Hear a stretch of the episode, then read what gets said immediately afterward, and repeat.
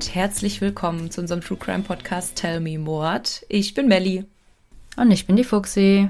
Wie immer fällt es mir super schwer, die Überleitung zu unserer Folge zu finden. Ich will nicht jedes Mal dasselbe erzählen, aber ihr wisst ja selber, wer das Alphabet kennt, wir sind heute bei S. Und Fuxi habe ich auch schon erzählt, worum es in dieser Folge geht. Und Nein, hast du ist, nicht. Äh, habe ich? Doch, klar habe ich dir das erzählt. Du meintest doch, du hast, glaube ich, schon mal von dem Fall gehört. Ich erinnere mich nicht. Okay, gut. Umso besser. Umso besser. wir können noch gar keinen Bezug nehmen auf Nachrichten zu dem R-Fall, weil wir nämlich gerade einen Tag vor Veröffentlichung aufnehmen. Ja, wir versuchen ein bisschen Puffer reinzukriegen. Steht wieder ein bisschen Urlaub an bei uns deswegen, aber wir möchten nicht in die Pause gehen. Euch zuliebe. Genau. Ja, aber um euch jetzt mal aufzuklären, um welchen Fall es heute geht. Und zwar sind wir bei S wie Spionagemord. Und damit meine ich jetzt nicht den Mord an einem Spion, sondern der Mord eines Spions. Und nicht nur einer, sondern im Grunde mehrere. Aber dazu kommen wir gleich, wie immer, Teaser. Nachdem ich den Fall gehört habe, konnte ich irgendwie nicht mehr aufhören, darüber nachzudenken. Also es hat mich echt nicht mehr losgelassen. Ich weiß, das sagen wir oft bei unseren Fällen. Das ging mir bei Kuh genauso. Aber ich fand das Thema so spannend, weil es auch so ein bisschen um die Frage geht, wie viel Schuld einen überhaupt trifft, wenn man die Befehle seines eigenen Staates ausführt. Aber ich würde sagen, wir steigen jetzt einfach mal direkt in den Fall ein, beziehungsweise ein bisschen was Geschichtliches kommt jetzt im Vorhinein. Und zwar befinden wir uns heute in Nordkorea. Und ich glaube, das ist das erste Mal, dass wir uns in Ostasien befinden mit unserem Podcast. Und dann geht es direkt um einen Staat, über den man heutzutage eigentlich relativ wenig weiß. Das liegt hauptsächlich daran, dass es sich bei Nordkorea um eine kommunistische Diktatur handelt. Die komplett abgeschirmt ist. Genau. Ja, es ist sogar seit März 2020 Ausländern komplett untersagt, nach Nordkorea einzureisen. Also jetzt komplett quasi, weil vorher konntest du wenigstens mit Sondergenehmigung einreisen oder teilnehmen an so geführten Touri-Führungen. Aber krass, ja, jetzt komplett. Ja, also vorher war es sowieso sehr, sehr schwer, überhaupt in den Staat reinzukommen. Und mittlerweile ist es halt komplett untersagt. Ob das jetzt Corona-Gründe hat, will ich bezweifeln. Hm.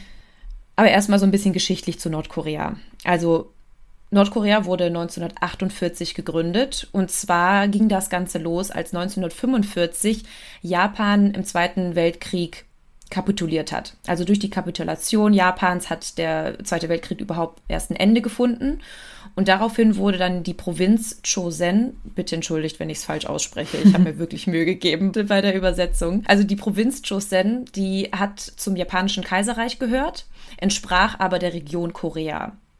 Und nach der Kapitulation wurde Korea dann von den Siegermächten entlang des 38. Breitengrades in zwei Besatzungszonen aufgeteilt. Also es gab eine Südhälfte des Landes und eine Nordhälfte. Der Süden wurde von US-amerikanischen Truppen besetzt und der Norden kam unter Kontrolle der Roten Armee. Also so ähnlich wie in Deutschland wurde auch Korea unter den Alliierten aufgeteilt. Die Sowjetunion hatte aber auch ein sehr großes strategisches Interesse daran, einen, ja, sag ich mal, wohlgesinnten koreanischen Staat aufzubauen. Also der sollte so eine Art Puffer gegenüber Japan dienen, weil die koreanische Halbinsel als so eine mögliche Operationsbasis für einen Angriff auf die Sowjetunion gesehen wurde. Japan und Russland haben sowieso eine sehr konfliktreiche gemeinsame Geschichte hinter sich. Und diese Strategie der Russen in Korea, also in Nordkorea, beschleunigte dann Japans Annäherung an die USA. Also eigentlich sollte sich Korea, also beide Hälften, Süden und Norden, irgendwann zu einem unabhängigen, stabilen Staat entwickeln, siehe Deutschland. Aber stattdessen entstanden zwei komplett unterschiedliche Systeme. Also im Norden Koreas wurde von der Sowjetunion eine kommunistische Regierung gebildet und Nordkorea sollte zu einer Art Arbeiter- und Bauernstaat nach einer marxistisch-leninistischen Vorstellung aufgebaut werden. In Südkorea hingegen wurden mit Hilfe der UN demokratische Wahlen abgehalten. Es wurde ein Präsident gewählt und ein Parlament ist entstanden. Als dann der Koreakrieg von 1950 bis 1953 war, dazu will ich jetzt auch nicht näher eingehen, aber der besiegelte dann die Spaltung der koreanischen Halbinsel dann endgültig. Also sie haben sich wirklich komplett separiert voneinander. Nordkorea wird heute, wenn man googelt, offiziell als Demokratische Volksrepublik bezeichnet. Allerdings wird der Staat diktatorisch regiert und gilt als das weltweit restriktivste politische System der Gegenwart. Also einfach gesagt, Nordkorea schränkt seine Bürger ein. Also es gibt in Nordkorea nicht nur keine Menschenrechte, sondern auch keine Pressefreiheit und eine ständige Überwachung der Bürger. Das Land wurde sogar einmal von Human Rights Watch als das größte Gefängnis der Welt bezeichnet. Und im Demokratieindex der Zeitschrift The Economist belegt das Land den letzten von 167 Plätzen. Und letztens habe ich sogar noch gelesen, dass seit Mai diesen Jahres auch Skinny Jeans, Piercings und bestimmte Haarschnitte verboten worden sind in Nordkorea. Also wie zum Beispiel der Fukuhila. Es lässt sich jetzt streiten, ob man den überhaupt ähm, tragen sollte. Aber der Diktator Kim Jong-un, der will einfach den kapitalistischen Einfluss aus dem Ausland in Nordkorea einschränken. Skinny Jeans. Mm. Wahrscheinlich darfst du da sowieso nur ein bestimmtes Maximalgewicht haben, könnte ich mir vorstellen. Ja. So, aber so viel zur geschichtlichen Einordnung. Zu der Zeit, in der dieser Fall heute spielt, war der diktatorische Machthaber Kim Il-sung.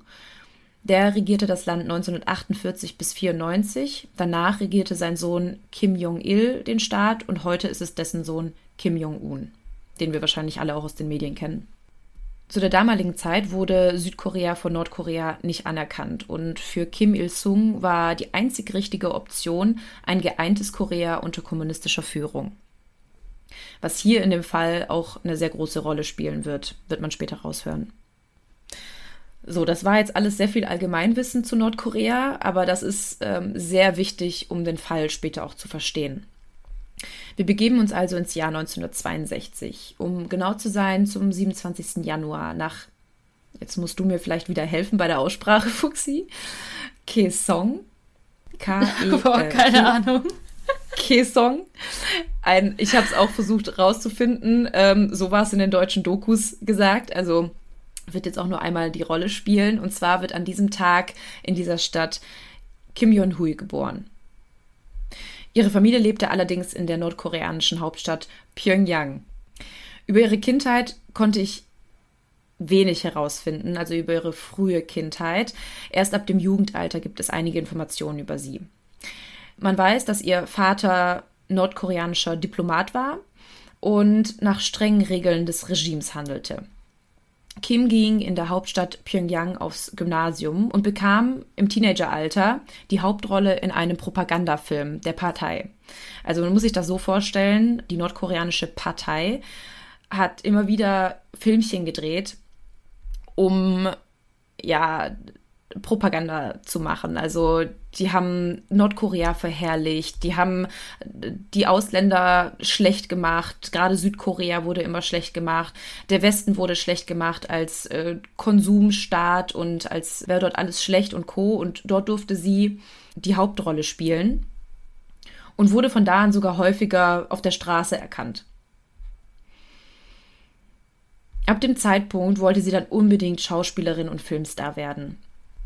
Ich habe tatsächlich sogar mal gelesen, dass der nordkoreanische Diktator gewisse Schauspieler sogar gekippnet hat, weil die so gut schauspielen konnten und er sie in seinen Propagandafilmen auftreten lassen wollte. Ich habe nicht mehr herausgefunden, ich habe das mal letztens bei Insta gesehen, wer diese Schauspieler waren, aber da gab es wohl auch einige Berichte, weil er wohl so versessen war auf seine Filmchen. Hä, im eigenen Land gekidnappt? Oder wie? Nee, im Ausland tatsächlich gekidnappt. Wenn ich rausfinde, welche Schauspieler das waren, werde ich euch das bei Insta posten, versprochen. ich habe es nämlich vorhin nicht mehr gefunden. Kims Vater allerdings wollte nicht, dass seine Tochter Schauspielerin wird. Wie schon gesagt, er war Diplomat, er war vorbildlicher Beamter und wollte, dass seine Kinder etwas Vernünftiges machen. Und nicht so Spinnereien wie Schauspielerei nachgehen. Als dann Kims Familie aufgrund der Versetzung des Vaters nach Kuba gezogen ist, trichterte Kims Vater seinen Kindern viele Jahre lang die Tugenden ihres Heimatlands an. Also dazu gehörte absoluter Gehorsam, bedingungslose Loyalität gegenüber dem Führer Nordkoreas Kim Il-sung. In dieser Zeit verwarf Kim dann ihren Traum, Schauspielerin zu werden und wollte eine anständige Karriere machen. Sie wollte gerne Biologin werden und nebenher Japanisch lernen. Bevor sie aber überhaupt anfangen konnte zu studieren, musste sie einen obligatorischen sechsmonatigen Militärdienst absolvieren. Also dazu sind alle Studierenden verpflichtet, sonst werden sie nicht zum Studium zugelassen. Und das soll dazu dienen, dass im Fall der Fälle, also dass sich Nordkorea eines Tages gegen die Feinde verteidigen muss, alle zu den Waffen greifen können. Auch die Frauen? Ja, alle. Ihr wurde also super früh schon blinder Gehorsam, militärisch angleichende Strukturen und Loyalität eingetrichtert. Also von Kindesbeinen an schon. Tatsächlich mussten die weiblichen Soldaten sich sogar gynäkologischen Tests unterziehen, weil die beweisen sollten, dass allesamt noch Jungfrauen waren. Inwiefern das wichtig war für diese militärische Karriere, keine Ahnung, konnte ich nicht herausfinden, aber sie mussten sich alle diesen Test unterziehen. Vielleicht damit sie sich nicht ihren Gelüsten hergeben. Vielleicht, ja. Für Kim war das Training unglaublich hart, aber nicht nur für sie, sondern für alle dort. Also die Versorgung war mehr als mangelhaft und die meisten kamen unterernährt wieder zu ihren Familien zurück nach diesen sechs Monaten. Als Kim dann ihre Grundausbildung abgeschlossen hatte, fing sie dann mit 18 Jahren endlich mit ihrem Biologiestudium an der Kim Il-sung Universität an und lernte nebenbei an der Pyongyang-Universität für Fremdsprachen Japanisch. Aber sie war nicht die Beste in ihrem Studium. Also sie hat sehr viele Examen vermasselt, ihre Noten waren eher schlecht und ja, sie war jetzt nicht die strebsamste Studentin. Eines Tages wurde sie dann von ihrem Uni-Professor ins Büro gerufen und sie dachte in diesem Moment, sie würde von der Uni fliegen. Also ihre Noten waren einfach schlecht und sie hatte einfach auch Angst, weil von der Uni zu fliegen ist in Deutschland vielleicht eine Sache, dann fängt man was anderes an zu studieren, beziehungsweise man fliegt auch nicht so schnell darunter, es sei denn, du vermasselst halt wirklich alle Examen. Aber dort bedeutet das einfach, dass du dann einfach auch keine Karriere machen kannst. Also du bist quasi für den Staat gescheitert. Doch was dann passierte, war echt unfassbar. Also wie gesagt, Kim ging in das Büro und war eigentlich schon bereit, von der Uni zu fliegen. Aber ihr Uni-Professor war nicht allein in seinem Büro. Denn dort stand dann ein hochrangiges Parteimitglied aus dem nordkoreanischen Zentralkomitee. Der forderte Kim dann auf, die Parteilehre zu zitieren und auch eine Passage aus dem Buch der Ehefrau des Führers Kim Il-sung. Zum Schluss hat er dann noch eine einzige Frage gestellt. Und die war, sind Sie bereit, für die Partei zu sterben? Und ich meine, Kim war 18 Jahre alt. Sie war noch ein bisschen grün hinter den Ohren und hatte Angst, aufgrund ihres vermasselten Studiums keine Karriere mehr machen zu dürfen. Und sie bejahte die Frage und erfuhr dann, dass sie nun für die Partei arbeiten würde. Ich frage mich gerade, wie sie die ausgewählt haben, aber dazu kommst du wahrscheinlich gleich noch, ne? Es gibt so ein paar Indizien beziehungsweise so ein paar Knackpunkte, weshalb sie sie ausgewählt haben. Es konnte aber nie abschließend geklärt werden, weil Nordkorea halt auch zu den Vorkommnissen schweigt. Also Kim weiß es bis heute, also ich kann das schon mal so viel teasen, sie lebt. Ähm, Kim weiß es bis heute nicht, warum sie ausgewählt wurde, aber es gibt so ein, zwei Geschichten. Sie sah halt einerseits aus, oder sie hätte einerseits wie eine Chinesin aussehen können, andererseits wie eine Japanerin. Sie konnte Chinesisch sprechen und hat Japanisch gelernt, was für einen Spion in der damaligen Zeit sehr, sehr wichtig war. Und dadurch, dass sie halt aussah wie eine Chinesin, wie eine Japanerin, hätte man sie halt auch überall hinschicken können mit gefälschten Pässen. Weißt du, wie ich mhm. meine? Ja, verstehe. Aber das wird jetzt gleich auch nochmal ja, Thema. Also am selben Abend, nachdem sie diese Botschaft erhalten hat, musste sie sich dann von ihrer Familie verabschieden, ihre Koffer packen und nicht nur von ihrer Familie musste sie sich verabschieden, sondern auch von ihrer Identität. Denn jetzt war sie nicht mehr Kim Yon-hui, sondern Kim Okehawa. Und zusätzlich zu dieser Identität legte sie sich diverse Scheinidentitäten an. Also wie eben schon gesagt, es war einfach so, weil sie einfach ja, ein Gesicht hatte, ähm, das zu mehreren Nationalitäten passt, konnte sie sich auch diverse Identitäten aneignen. Und nun musste sie mit ihrer Spionageausbildung anfangen. Und wer irgendwie denkt, dass die Militärausbildung hart war, der kennt die Spionageausbildungen in Nordkorea nicht, denn die war hart und gnadenlos. Also es war wirklich militärischer Drill bis zum geht nicht mehr. Sie sollte lernen, ihre Sexualität gegen Männer einzusetzen, um diese dann um den Finger zu wickeln. Sie hat ja Japanisch und Chinesisch gelernt, das wurde dort dann noch weiter vertieft. Sie bekam Ausbildungen im Nahkampf, sollte lernen, wie man Schusswaffen gebraucht und wie man schnell von Tatorten fliehen kann. Außerdem hat sie toxikologische Ausbildung bekommen, also wie man mit welchen Giften umgeht und auch von Bombenexperten wurde sie ausgebildet. Drei Jahre lang ging dann diese komplette Ausbildung und in dieser Zeit sah sie ihre Familie so gut wie nie. Ihr Vater sagte einmal, dass sie nun der Partei gehören würde. Also in diesen drei Jahren der Ausbildung starb ihr Bruder an Hauptkrebs, ihre Schwester hat geheiratet und bei beiden Ereignissen konnte sie nicht anwesend sein. Also langsam wurde sie halt ihrer Familie komplett fremd. Sie kannte weder deren Leben noch andersrum. In ihrer Ausbildungszeit durchlief sie dann auch zwei erfolgreiche Trainingsmissionen. Also man muss sich das so vorstellen, die Anwärter zum Spion werden dann auf gewisse Trainingsmissionen geschickt, die jetzt um nichts Großartiges gehen, aber sie müssen halt versuchen, mit ihrer Scheinidentität in andere Länder einzureisen. Sie müssen verdeckte Operationen durchführen. Die waren jetzt nicht so wichtig, aber das war einfach wichtig für das Training. Ich finde das mit den Sprachen so schwierig, weil als Muttersprachler hörst du doch, wenn jemand das einfach nur als Zweitsprache gelernt hat, oder? Also man sagt, dass sie das wirklich perfekt gesprochen hat. Das war, glaube ich, auch so ein Mittengrund, weshalb sie so wichtig wurde für die Partei. Also es war wirklich so, dass sie das sehr, sehr gut gesprochen hat und dass heute auch noch Leute sagen, dass man ihr das nicht anhört, dass sie nicht aus den Ländern kommt. Aber das hat sie dann im Training gelernt, weil sie war ja keine gute Studentin, hast du gesagt. Ja. Nee, genau. Aber Sprachen, ähm, da hatte sie tatsächlich eine Affinität für. Nur das mit dem Biologiestudium hat halt nicht geklappt. Ah, sorry. Ich dachte, sie hat Japanisch studiert. Die hat Japanisch nebenher gelernt. Also die hat ah. hauptsächlich Biologie studiert und halt nebenher noch Japanisch an der Fremdsprachenuniversität. Ah, okay. Jetzt verstehe ich das. Mhm. Abgeholt. Für ihre erste Mission dann begab sie sich für ein Jahr nach China mit einer weiteren Agentin. Und danach ging es dann auf eine weitere Mission nach Europa. Und das war dann so eine Art Rundreise.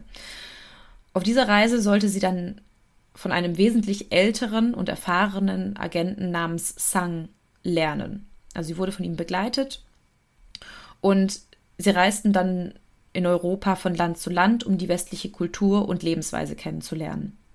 Für Kim war das am Anfang natürlich ein riesiger Schock, nach Europa zu kommen. Es gab halt Lebensmittel ohne Ende, Waren und Güter im Überfluss und sie ertappte sich ein paar Mal bei dem Gedanken, dass der Westen gar nicht so schlimm aussehen würde, wie immer erzählt wird. Skinny Jeans. Fokuhilas, da wäre ich gerannt. Ja, besser als der Schnitt hier, den alle jetzt nachmachen von Kim Jong-un. Vielleicht wird das der neue Parteischnitt. Vielleicht müssen den demnächst alle tragen. Ja. Ja, aber den Gedanken hatte Kim auch nicht lange, weil dann fielen ihr auch sofort die Sätze ihrer Ausbilder wieder ein, dass der Westen minderwertig war, dekadent lebte und korrupt sei. Und man muss sich halt vorstellen, wenn du dein ganzes Leben lang so eine Art Gehirnwäsche ausgesetzt wirst, wirklich von Kindesbeinen an, dann lässt du so Gedanken auch nicht lange zu. Mhm. Wir erinnern uns an unseren K-Fall, wo Jen das auch nicht zulassen wollte, dass es die Aliens nicht wirklich gibt. Liebe Mordis, wir haben heute einen ganz besonderen Werbepartner für euch. Denn heute könnt ihr nicht nur mit unserem Code sparen, sondern ihr spart mit jeder einzelnen Bestellung automatisch. Es geht heute um Motatos. Vielleicht hat der eine oder andere bereits von ihnen gehört, denn Motatos rettet Lebensmittel, die es aufgrund von Überproduktion zum Beispiel oder Saisonalität oder von zu kurzem oder teils überschrittenem MHD nicht in den regulären Handel geschafft hätten. Und wie schon gesagt, ihr könnt hier richtig geile Schnäppchen ergattern, denn die Lebensmittel und auch Drogerieprodukte könnt ihr mit bis zu 80% Rabatt kaufen. Und wir mussten natürlich auch zuschlagen und haben heute unsere Box zugeschickt bekommen, die wir gemeinsam mit euch auspacken wollen. Ich hole es mal ganz kurz. Oh. oh Mann, das ist ganz schön schwer. Ja, ich weiß auch, was wir uns bestellt haben, dass es so schwer ist. Wir haben uns hauptsächlich für Sachen entschieden, die wir ohnehin im Alltag gebrauchen können. Zum Beispiel hier, Melli, schau mal. Unser beider Lieblingsmilchersatz. Die Alpro Not Milk im Achterpack für gerade einmal 16,79 Euro mit 30% Rabatt. Der Normalpreis wäre 23,92 Euro. Wir haben damit also über 7 Euro gespart. Ich liebe diese Hafermilch einfach so sehr. Ich packe die in alles rein. In meinen Kaffee, in meinen Müsli. Also mega, mega geil. Aber, Moment, ich muss mal gucken, was wir hier noch haben. Eieiei. Oh, ich habe hier noch was ganz Leckeres. Da mussten wir sofort zuschlagen, als wir das gesehen haben. Nämlich haben wir uns Bio-Edamame Fettuccine bestellt, die regulär 4 Euro pro Packung kosten würden. Also finde ich persönlich ziemlich teuer und mache immer einen großen Bogen darum, weil ich die einfach so gerne mag, aber es nicht einsehe, so viel Geld auszugeben. Aber bei Motatos gab es ganze 68% Rabatt. Also wie krass bitte. Und wir haben gerade mal 1,29 Euro bezahlt. Ja, total. Meistens hat mich hier wirklich der Preis vor einem Kauf abgeschreckt. Ich schaue aber mal weiter, was wir noch so haben. Oha, hier mein Daily Allrounder, der Express Benz Vollkorn Naturreis, den ich fürs Mittagessen gerne schnell in die Mikrowelle packe. Den haben wir hier für 35% weniger ergattern können. Den liebe ich auch so sehr. Ich nehme mir den wirklich fast jede Woche mit auf die Arbeit ins Büro, wenn es einfach mal schnell gehen muss in der Mittagspause. Und guck mal, Fuxi, ich habe mich hier besonders drauf gefreut. Das sind Gemüsechips. Da kosten zwei Packungen gerade nur 2,38 Euro. Und ich würde sagen, der nächste Filmabend kann kommen. Und wahrscheinlich wird es mal wieder eine True Crime Doku. Sehr wahrscheinlich. Aber für mich darf es bei einem Filmeabend auch gerne mal süß sein. Dafür habe ich mir erstmal 21% reduzierte Oreos bestellt. Du schwörst ja auf Oreos, denn die sind ja sogar vegan. Genau. Und ich muss gerade ein bisschen schmunzeln, denn ein Unboxing in einem Podcast ist wirklich ziemlich dumm. Aber Lebensmittel verschwenden ist noch viel dümmer, Leute. Vor allem bei so niedrigen Preisen. Und das Geile ist, ihr könnt bei uns sogar doppelt sparen, denn mit unserem Code TellMeMod15, alles groß und zusammengeschrieben, spart ihr nochmal 15% extra. Dieser Code ist gültig bis zum 31.03.2024 und alle weiteren Infos und Links zur Website findet ihr wie immer in unseren Show Notes. Und wir schauen jetzt einfach mal weiter, was wir noch so alles Leckeres in unserer Box finden können. In Europa sollten sie sich dann auf die kommenden Aufträge vorbereiten. Sie wusste aber nie, was die kommenden Aufträge sein sollten. Also sie wusste nur, dass sich halt dort vorbereitet wurde. Sie reiste also wieder zurück nach Nordkorea, diente dort der Partei und drei Jahre nach dieser Erkundungstour durch Europa kamen Kim und Sang wieder zusammen.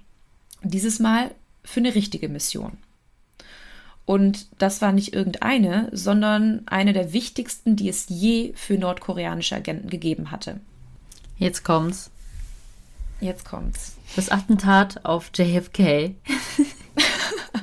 nee, so schnell will ich euch jetzt nicht hier die Spannung nehmen, sondern wir äh, tasten uns jetzt daran. Also man muss sich jetzt vorstellen, zu dem Zeitpunkt ist Kim erst 25 Jahre alt und schon eine der besten Spioninnen Nordkoreas. Also nicht zuletzt tatsächlich aufgrund ihrer außerordentlichen Sprachkenntnisse. Und die wurden dann also im Frühling 1987 vom Auslandsgeheimdienst einbestellt und dort verkündete dann der Geheimdienstchef ihre Mission. Und zwar sollten sie ein südkoreanisches Flugzeug zerstören.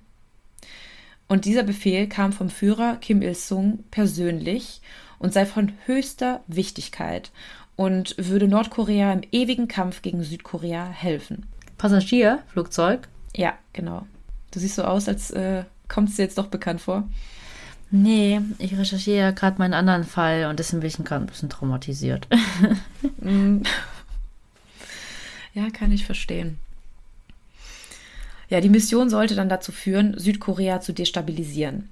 Also Südkorea stand zu dem Zeitpunkt kurz vor parlamentarischen Wahlen und außerdem sollten ein paar Monate später die Olympischen Winterspiele in Seoul veranstaltet werden. Und Nordkorea hoffte, durch diesen Terrorakt so viel Angst zu verbreiten, dass die Spiele abgesagt werden oder viele Teams überhaupt gar nicht erst anreisen. Hm. Den Agenten wurde dann versprochen, dass sie nach dieser Tat als Nationalhelden gefeiert werden.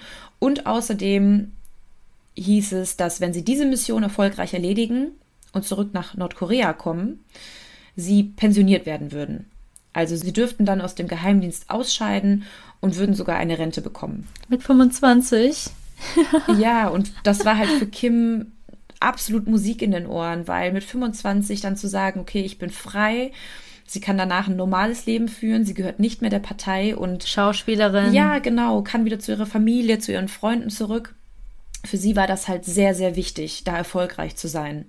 Für Sung, also ihrem Kompan, der heißt auch witzigerweise Sung, war die Belohnung relativ unwichtig. Er war schon drei Jahre zuvor in den Ruhestand gegangen und hatte Krebs und durch seine jahrelange Arbeit als Spion hatte er sowieso kaum Vertraute und Familie. Also für ihn war das jetzt nicht so wichtig, aber er war sowieso so mhm. der Partei zugehörig und dem Staat, dass er diese Mission erfüllen wollte. Er dachte sich halt, so könnte er wenigstens bis zum Schluss seinem Land dienen. War das schon so alt? Weil du meintest, er ist in den Ruhestand gegangen, oder? Ja, ja, ja. Also die hat ja, da habe ich ja vorhin, glaube ich, gesagt, von einem sehr viel erfahreneren und älteren Spion gelernt. Wie alt er genau war, weiß ich nicht. Aber er war auf jeden Fall schon so alt, dass er in Ruhestand gehen konnte. Mhm. Wie gesagt, Kim war super motiviert und hatte aber auch Sorgen, ob die ganze Mission glücken würde. Also das war jetzt nicht so, dass sie Angst hatte oder irgendwie verschreckt war, dass es ein Passagierflugzeug sein sollte, was in die Luft gesprengt werden soll, sondern sie hatte einfach Angst, dass der Plan nicht glücken würde. Mhm. Falls das nämlich passieren sollte, also falls der Plan aus irgendeinem Grund nicht glücken sollte, also falls sie erwischt werden sollten, vorher oder danach, wurden auch Vorbereitungen getroffen, und zwar hat jeder von ihnen jeweils eine Zigarettenpackung bekommen mit jeweils einer Zigarette drin. Und in dieser Zigarette war dann eine Cyanidkapsel im Filter versteckt. Also sollten sie dann gefasst werden, sollten sie so fest auf den Filter beißen, um die Kapsel zu zerdrücken und das Gift zu sich zu nehmen. Cyanid ist nämlich ein farbloses, schnell wirkendes Gift und das kennt man vielleicht auch aus Filmen. Also das ist irgendwie so ein typisches ja, Gift, mit denen sich dann auch Soldaten umbringen sollen, wenn sie in Gefangenschaft geraten. Damit sie nicht gefoltert werden und dann reden. Genau, ja. Und das sollten sie halt auch machen. Also falls sie gefasst werden, sollen sie das zu sich nehmen, damit sie einfach nicht reden können. Also Cyanid riecht etwas nach Bittermandel und ansonsten ist es sehr unscheinbar, also auch leicht zu schmuggeln, sage ich mal. In hoher Konzentration führt es dann nach der Einnahme zum Atemstillstand und anschließend zum Tod. Also so viel zu den Vorkehrungen, die getroffen wurden, falls sie tatsächlich gefasst werden. Am 11. November 1987 machten sich dann Kim und Sung auf den Weg zu dem ersten Teil ihrer Mission. Sie reisten dann unter japanischen Scheinidentitäten als Vater und Tochter nach Budapest. Also so viel zu dem japanischen Aussehen und der japanischen Sprache, denn so konnten sie mit gefälschten Pässen über die Grenze nach Budapest gelangen. Hm. Von Budapest ging es dann weiter nach Wien und dadurch wollten sie erstmal ein paar europäische Stempel in die Pässe holen, damit sie halt wirklich nur wie Touristen aussehen. Zwischen den Flügen machten sie dann Sightseeing, schauten sich Städte an, machten Fotos von Attraktionen, gingen shoppen, ja, was man halt so macht. Von Wien aus reisten die beiden dann gemeinsam nach Belgrad und in Belgrad übten sie dann den Zusammenbau und die Zeitaktivierung der Bombe. Es musste alles stimmen. Es durften keine Fehler passieren und sie mussten in Time sein, denn sonst würden sie ja auch ihr eigenes Leben gefährden. Also wenn sie eine falsche Zeit einstellen, geht das Flugzeug hoch, solange sie noch drin sind. Wenn es zu spät ist, erreichen sie gar nichts. Hm. Am 28. November, also ungefähr drei Wochen nach ihrer Einreise nach Europa, ging es dann von Belgrad aus weiter nach Bagdad. Um 20.30 Uhr kamen sie am Flughafen dort an und trafen dort ihre Kontaktpersonen. Diese übergaben ihnen dann einen Aktenkoffer mit doppeltem Boden. Aber ich finde es so krass. Können die einfach rumreisen ohne Visa-Probleme und einfach so, als ob das touristische Reisen wären? Oder als was waren die getarnt? Als Vater und Tochter. Als Vater und Tochter mit japanischen Pässen. Aber einfach Reisende. Ja, als Touristen. Die hatten einfach überall ein Touristenvisum. Okay. Ja, und dadurch, dass sie sich halt überall Stempel reingeholt haben und wirklich unscheinbar unterwegs waren, hat halt keiner was geahnt. Und man muss halt bedenken, wir sind in den 80er Jahren, da waren die Sicherheitsvorkehrungen in den Flugzeugen und Flughäfen noch nicht so wie heute. Vieles kam ja auch erst durch die Anschläge am 11. September oder auch durch andere Anschläge an Flughäfen und das ging da erst so richtig los. Heißt, zu dem Zeitpunkt, ja, war das noch alles relativ locker. Mhm. Also in diesem Koffer, den die dann bekommen haben, war dann in diesem doppelten Boden der Sprengstoff für die Bombe versteckt. Und jetzt war also die Zeit gekommen, ihren Plan, den sie so akribisch geplant hatten, in die Tat umzusetzen. Und wie eben ja schon gesagt, also dadurch, dass die Sicherheitsvorkehrungen nicht so krass waren früher, haben sie es geschafft, den Sprengstoff und die Bombe ins Flugzeug zu schmuggeln. Alter. Sie hatten zwar ein paar Probleme an der Sicherheitskontrolle, weil die Batterien des Timers bemerkt wurden, aber Sung hat einfach kurzerhand improvisiert und gesagt, dass es sich dabei nur um den Radiowecker handelt. Und meinte später noch zu Kim, dass er von Anfang an zu den Idioten in Pyongyang meinte, dass es Ärger an den Sicherheitskontrollen geben würde. Hm. Ich habe das letzte Mal nicht mal ein Butterbrot durchbekommen. Also letztendlich schon, aber die haben mich rausgezogen wegen einem Butterbrot. Ernst? Ja, da war so viel Butter drauf, war wohl wie Flüssigkeit. Keine Ahnung. Geil. Also ich muss ja sagen, ich werde gefühlt jedes Mal an der Sicherheitskontrolle rausgezogen. Ich weiß nicht warum. Also ich stehe immer schon davor und dann scherz ich noch, wetten, ich werde rausgezogen und jedes Mal wird ein Bombentest gemacht. Ich weiß nicht, nach was ich aussehe, aber ja. Bosnierin. Irgendwie wütende. Die könnte Ärger machen im Flugzeug. Ja, aber so haben sie es halt geschafft, überhaupt erst zum Terminal zu kommen. Der Flug von Bagdad nach Seoul sollte über Abu Dhabi gehen. Also manchmal kennt man das ja, dass es zwar ein Direktflug ist, aber der macht einen Zwischenstopp. Dort steigen manche Leute ein oder auch wieder aus. Und das war jetzt hier auch der Fall. Also Bagdad, Abu Dhabi, Seoul. Mhm.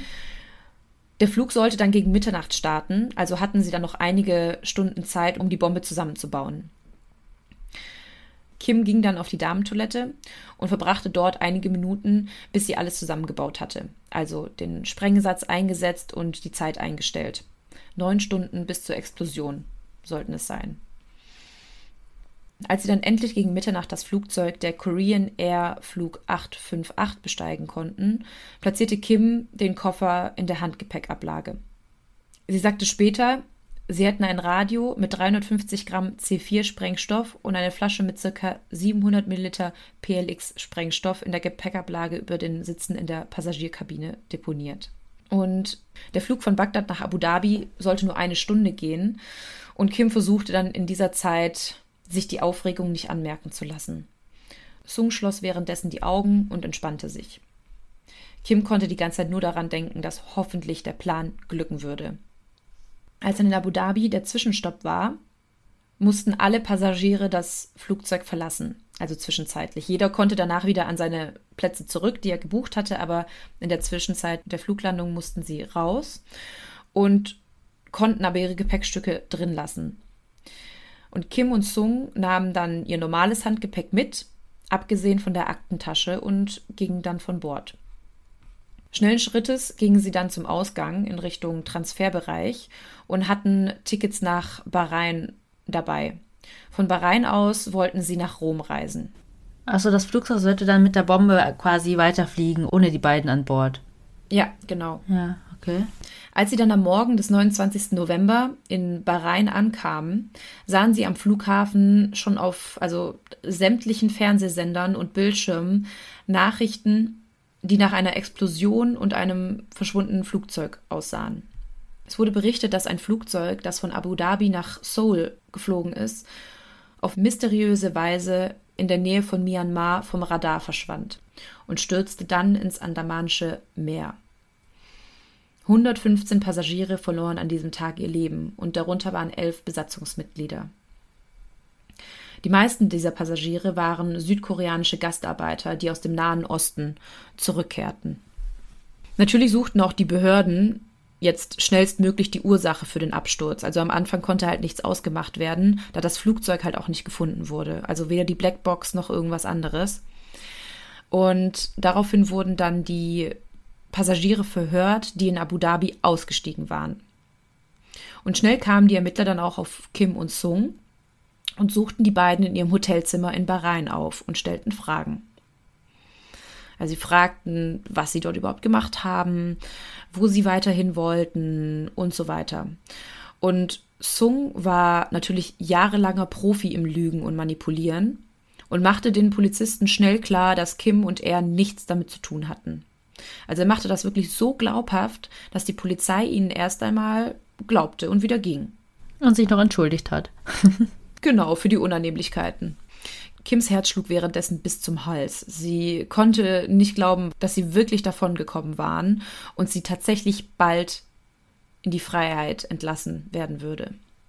Am Tag darauf wollten die beiden dann am Flughafen für ihren Flug nach Rom einchecken. Aber sie wurden an der Passkontrolle aufgehalten.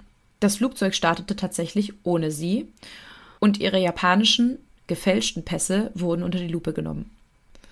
Jetzt ist halt Kim total am Ende, weil sie denkt sich, wenn sie jetzt tatsächlich verhaftet werden, bringt sie Schande über ihr Heimatland. Sie hat die Mission nicht erfüllt und sie wird für immer ja, mit Schande befleckt sein. Und ohne Sofortrente. Ja. Im Endeffekt ist es genauso schlimm, wie die Mission nicht zu Ende gebracht zu haben. Also in ihrem Kopf, und das war tatsächlich auch so, wäre eine missglückte Mission die gewesen, sie werden erwischt oder auch das Flugzeug ist nicht abgestürzt. Also es wäre beides, wäre derselbe Ausgang. Ja, aber bei dem Missglückten werden sie vielleicht nicht gefasst und könnten es nochmal probieren. Wann anders. Aber wenn sie gefasst werden und es geklappt hat, ist ja viel schlimmer. Ja, aber für die Partei wäre beides genauso schlimm gewesen. Mhm. Weil das war ja das oberste Ziel, Südkorea zu destabilisieren. Und das oberste Ziel wurde ja dann nicht erreicht. Mhm. Sang greift dann in seine Tasche und holt die Zigarettenpackungen raus und gibt Kim eine davon mit der manipulierten Cyanid-Zigarette darin. Er schafft es noch irgendwie zwischendurch ihr zu sagen, dass sie jetzt stark sein muss und jetzt, wo sie entlarvt wurden, würde sie ihr Leid nur noch weiter in die Länge ziehen. Also so in der Art, sie soll sich jetzt besser umbringen. Danach werden die beiden dann getrennt und Kim wird vom Personal gebeten, ihnen ihre Tasche zur Durchsuchung zu übergeben. Nur die Zigarettenpackung lässt man ihr. In Sekundenbruchteilen nimmt sie die Zigarette zwischen die Zähne und beißt kräftig darauf, bis sie spürt, dass die Kapsel Flüssigkeit herauslässt. Danach wird alles schwarz. Fast unmittelbar. Und eigentlich könnte jetzt die Geschichte vorbei sein. Sie beißt auf die Kapsel und sie ist tot aber das passiert nicht. Sung stirbt sofort, sie allerdings überlebt das Ganze. Oh nein. Ein paar Tage später wacht sie dann total erledigt und verwirrt in einem Krankenhausbett auf, gefesselt. Wo wurden sie jetzt nochmal verhaftet? Bahrain. Aber wer hat die verhaftet? Wer hat die befragt und festgenommen und. Bisher noch gar niemand. Bisher liegt sie jetzt erstmal nur im Krankenhaus gefesselt. Also am Flughafen waren es halt die Flughafen. Ah. Ja, ja, da waren es die Flughafenpolizisten. Okay, okay. Genau. Die nächsten Tage erholt sie sich dann von den Folgen der Cyanidvergiftung und wird dann in ein Gefängnis verlegt, also in Bahrain, wo sie von anderen Insassen isoliert wird. Tagelang sagt Kim nichts. Sie hält sich die ganze Zeit ihre strenge Spionageausbildung vor Augen. Doch irgendwann fällt es ihr immer schwerer, stumm zu bleiben und sie beginnt mit einer Krankenhausschwester zu sprechen, eher so Geplänkel, wie es denn gehen würde und co. Sie spricht dabei auf Chinesisch und damit wussten dann die Polizisten, auf welcher Sprache sie sie verhören konnten. Also vorher hat sie halt wirklich nichts gesagt und dann wusste man halt auch nicht, ob sie überhaupt die Sprache versteht oder welche Sprache sie versteht. Jetzt wussten die. Die wussten halt nur, dass sie japanische Pässe haben, also dass sie Japanisch spricht. Ja, aber sie hat halt trotzdem nichts gesagt. Und die haben ja auch an der Passkontrolle, haben die ja bemerkt, dass mit den Pässen etwas nicht stimmt. Deswegen haben die ja überhaupt erst ja. Ja, rausgezogen. Sie wurde dann stundenlang verhört und die Beamten haben versucht, ihre wahre Identität herauszufinden. Irgendwann geben die Behörden dann aber in Bahrain auf und beschließen, sie nach Südkorea auszuliefern. Denn dadurch, dass es halt ein südkoreanisches Passagierflugzeug war und auch die meisten Insassen Südkoreaner waren, hatten sie quasi den Anspruch auf die Gefangene angemeldet und wollten sie auch zur Rechenschaft ziehen. Sie wird dann also nach Südkorea überführt und hier ist mir eine Geschichte im Gedächtnis geblieben, denn als sie ins Flugzeug von den Polizisten begleitet wird, sagt einer der Polizisten, dass sie bestimmt eine ausgebildete Spionin sein muss, weil ihre Hände nicht zittern würden und sie so unglaublich ruhig atmet. Und in dem Moment war das für Kim wie so eine Art Schlag in die Magengrube und sie ballte instinktiv die Hände zu Fäusten, denn durch ihr Verhalten hatte sie sich im Grunde verraten. Nach der Landung in Südkorea warteten dann schon etliche Fotografen und Journalisten auf sie. Sie wollten alle das bestmögliche Foto von ihr schießen und von den Medien wird sie The Virgin Terrorist genannt, also als die jungfräuliche Terroristin, da sie gerade einmal erst 25 Jahre alt war und vorher auch noch keine Anschläge verübt hat. Als sie dann in Südkorea landet, kann sie eigentlich nur noch daran denken, dass sie wahrscheinlich jetzt eine unglaubliche, fürchterliche Folter erleiden muss, weil das wurde ihr ja auch immer eingetrichtert von Nordkorea. Aber was jetzt passiert, ist für Kim nicht zu glauben. Denn die Vernehmer geben ihr saubere Kleidung, sie darf etwas essen, sie darf sich duschen und in den folgenden Tagen scherzen die auch eher mit ihr, als dass sie sie wirklich verhören. Wahrscheinlich wollten sie so ihr Vertrauen gewinnen ja, für Kim ist jetzt halt in diesem Moment alles anders als gedacht. Nichts ist, wie es ihr in ihrer Ausbildung beschrieben wurde. Die südkoreanischen Beamten haben Kims unzählige falsche Identitäten natürlich entlarvt und konfrontieren sie jetzt damit. Sie wollen unbedingt, dass sie jetzt gesteht, aber sie setzen sie nicht wirklich unter Druck. Sie wird dann also auf dem Weg vom Flughafen ins Gefängnis wird sie in Seoul herumgeführt, also herumgefahren. Ihr wird auch sozusagen erklärt, was sie da sehen kann. Sie darf im Gefängnis sogar südkoreanisches Fernsehen sehen.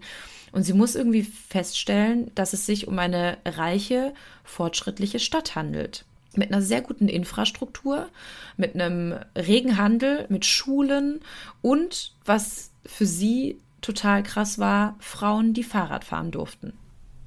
Das habe ich aber auch gehört, dass die in Nordkorea so in Armut leben, aber denen die ganze Zeit weiß gemacht wird, dass alle draußen total in Armut leben und dass es denen in Nordkorea gut gehen würde.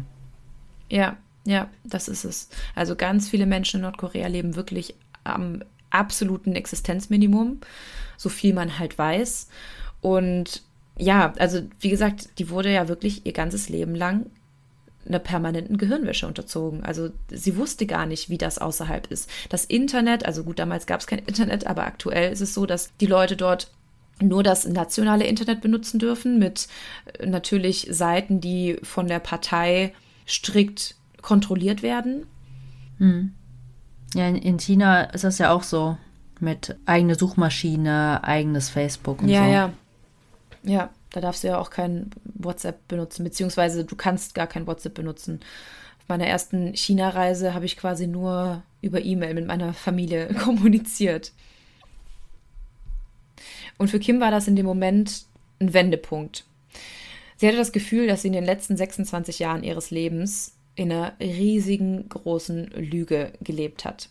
Aber sie steckt jetzt halt auch in einer Zwickmühle. Auf der einen Seite will sie sich irgendwie von der ganzen Gehirnwäsche frei machen. Aber auf der anderen Seite hat sie auch unglaublich große Angst, dass man ihre Familie Nordkorea für ihre misslungene Mission verantwortlich machen würde. Aber im Endeffekt wirkt ihr Befreiungsschlag stärker und sie gesteht schließlich alles. Acht Stunden lang wird dann ihr Geständnis aufgenommen und zum Schluss sagt sie, bitte vergebt mir. Aber sie sagt auch, dass sie als Werkzeug für nordkoreanische Terroraktivitäten ausgenutzt worden ist. Sie beschreibt bei ihrem Geständnis ihre Reise unter Aufsicht des Agenten Sung von Pyongyang über Moskau, Budapest, Wien, Belgrad, also wo sie überall waren und auch über ihre Flucht von Abu Dhabi nach Bahrain und dann weiter nach Rom.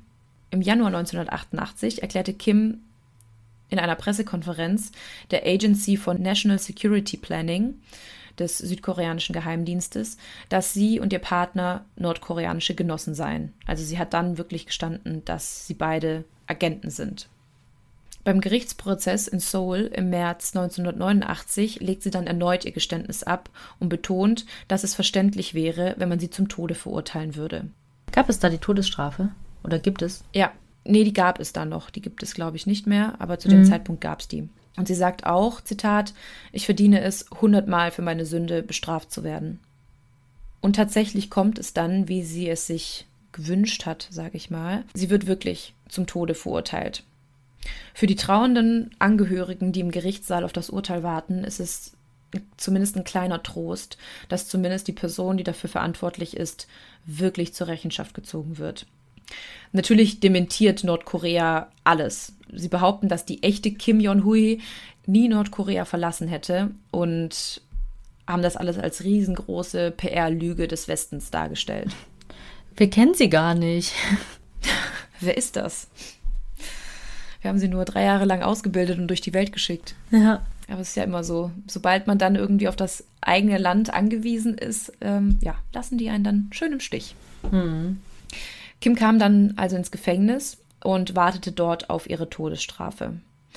Sie verbrachte dort ungefähr ein Jahr und dann passierte schon wieder etwas komplett Unerwartetes. Denn die südkoreanische Regierung beschließt, sie in allen Punkten zu begnadigen. Hm? Sie sagen, dass Kim im Grunde nichts anderes als ein Opfer des nordkoreanischen Regimes war und sagen, dass Nordkorea nur versucht, mit ihrer totalitären Regierung die Bevölkerung zu manipulieren und zu terrorisieren. Der nordkoreanische Staat ist der eigentliche Attentäter hier. Krass. Der südkoreanische Präsident Roh Tae-woo verkündet die Begnadigung sogar höchstpersönlich. Das haben die einfach so entschieden, ohne dass sie Begnadigung ersucht hat? Ja, genau. Also dieser ganze Fall hat einfach so große Wellen geschlagen. Das war einfach, also eigentlich war es super wichtig für die Opferfamilien, dass jemand verurteilt wird für die Tat. Aber der Präsident hatte halt so viel Weitsicht, dass er gesehen hat, dass Kim im Grunde nur Opfer der Manipulation Nordkoreas war und dass tatsächlich Nordkorea die Strippenzieher des Ganzen waren. Trotzdem voll der Stark in die Fresse für die Opferfamilien, finde ich. Ja, für die war es auch sehr erschütternd. Also vor allem, weil bis zu diesem Zeitpunkt und auch lange Jahre danach nicht klar war, wo die Überreste ihrer Angehörigen sind, weil das Flugzeug nie gefunden wurde und somit halt auch nicht die Überreste. Die konnten also nie ihre Familien zu Grabe tragen oder ihre Angehörigen. Ja. Aber an der Begnadigung ist tatsächlich nichts mehr zu rütteln. Kim soll freigelassen werden.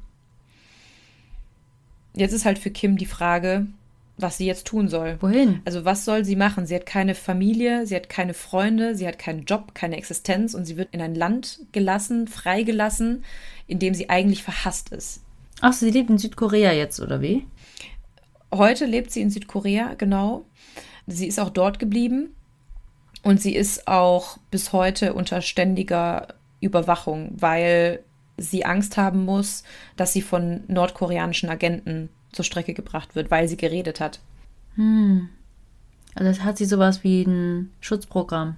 Ja, sie ist also permanent mit Bodyguards unterwegs. Man weiß auch nicht, wo sie wohnt. Ich habe mir eine, ich überlege gerade, sie in ich habe mir eine Dokumentation des südkoreanischen Fernsehs angeschaut und dort spricht ihre Ghostwriterin, denn sie schreibt auch eine Biografie diese widmet sie den Opferfamilien, also die Einnahmen und auch die Widmung die Einnahmen gehen an die Opferfamilien.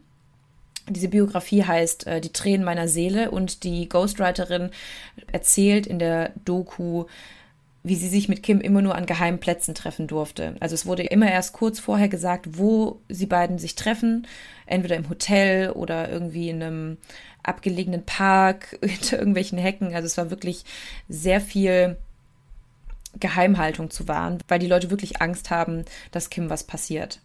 Aber für Kim war es wirklich jahrelang nicht einfach, damit überhaupt klar zu werden. Also wie schon gesagt, sie hatte halt wirklich keine Existenz nach ihrer Freilassung.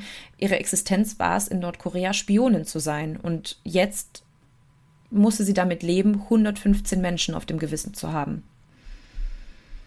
Für Kim war dann auch das Schreiben ihrer Autobiografie so eine Art Therapie. Und wie gesagt, sie hat gehofft, mit den Einnahmen irgendwie den Opferfamilien helfen zu dürfen. Nach und nach entwickelte sich Kim dann auch als starke Rednerin des Widerstands gegen Nordkorea. Also sie spricht auf öffentlichen Veranstaltungen gegen das Regime und als Seoul 2018 die Olympischen Winterspiele verrichtet, beschließen Süd- und Nordkorea so eine Art guten Willen unter Beweis zu stellen und organisieren so eine Art koreanisches Eishockeyspiel für beide Frauenmannschaften der Staaten.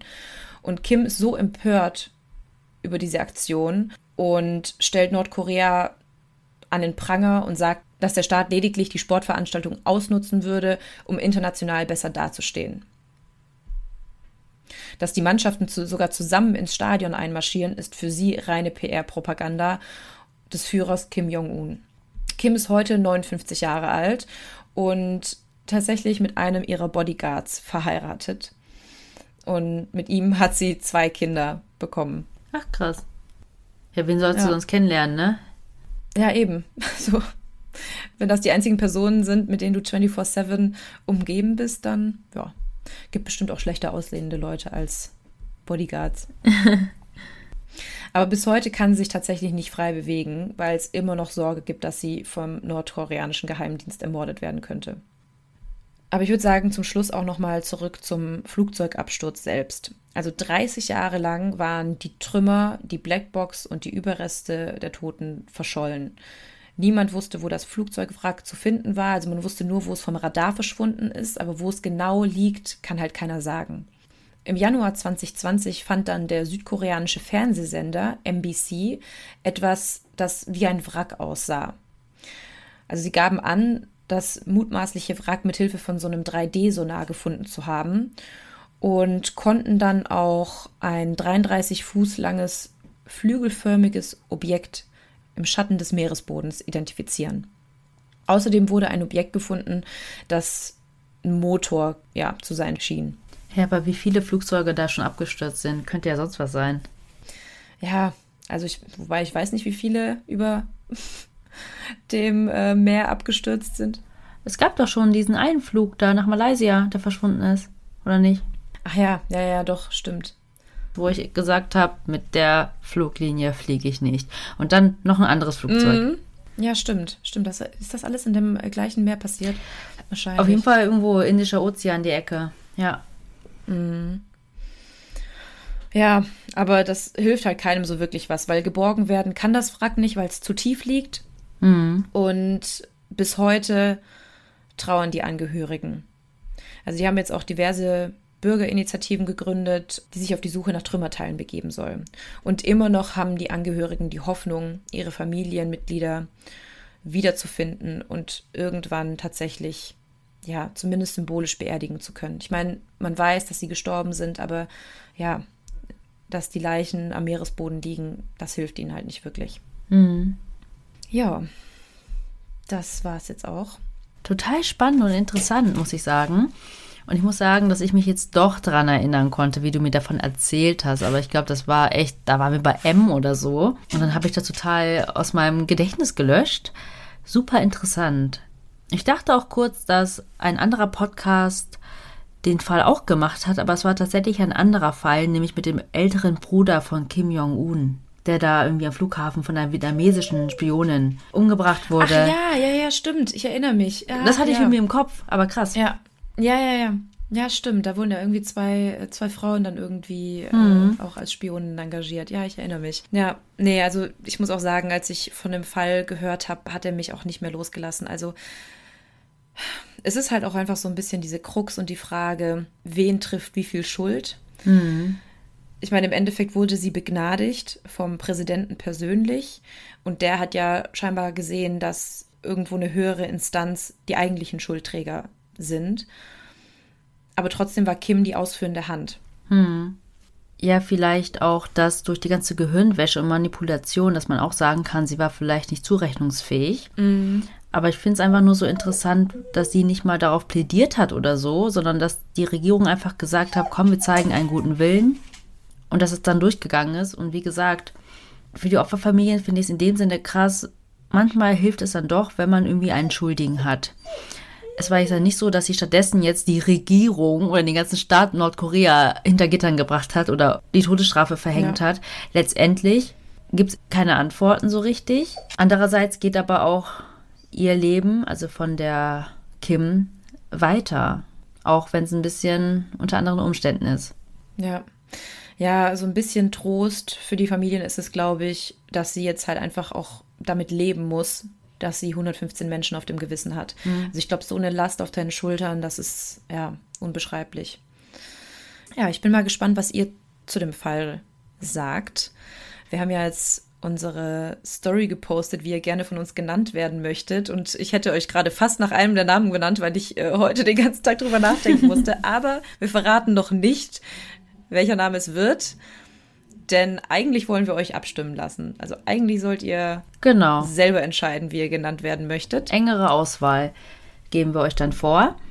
So, dann kommen wir auch wieder, wie immer, zu unserer Rubrik. Und heute würden wir gerne die Stefanie grüßen.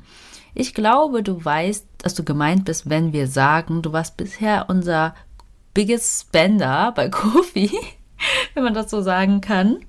Tatsächlich ist schon so viel zusammengekommen, dass wir uns ein neues Mikrofon kaufen konnten. Also es hat sich auf jeden Fall gelohnt und euer Geld ist auf jeden Fall gut angelegt. Also wir gehen jetzt damit nicht irgendwie shoppen oder sowas für uns, sondern tatsächlich, um diesen Podcast immer besser zu machen. Ja, alles wird für euch investiert.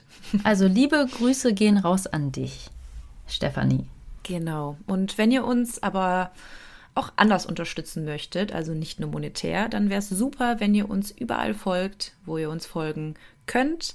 Wenn ihr uns fünf Sterne da lasst oder einen Daumen hoch, schreibt uns wie immer gern auf unsere E-Mail-Adresse tellmemordpodcast.gmail.com oder schaut mal bei Instagram vorbei, dort findet ihr alle Infos zu den Fällen. Ach, aber wenn ihr doch was ein bisschen übrig habt für uns, dann könnt ihr uns auch gerne bei Kofi unterstützen. Den Link dazu findet ihr in unseren Show Notes. Aber jetzt sind wir am Ende und es bleibt uns nur noch zu sagen, was wir immer sagen. Wir hoffen, ihr habt Lust auf mehr bekommen. Oder Moor Mord. Und bis bald. Tschüss.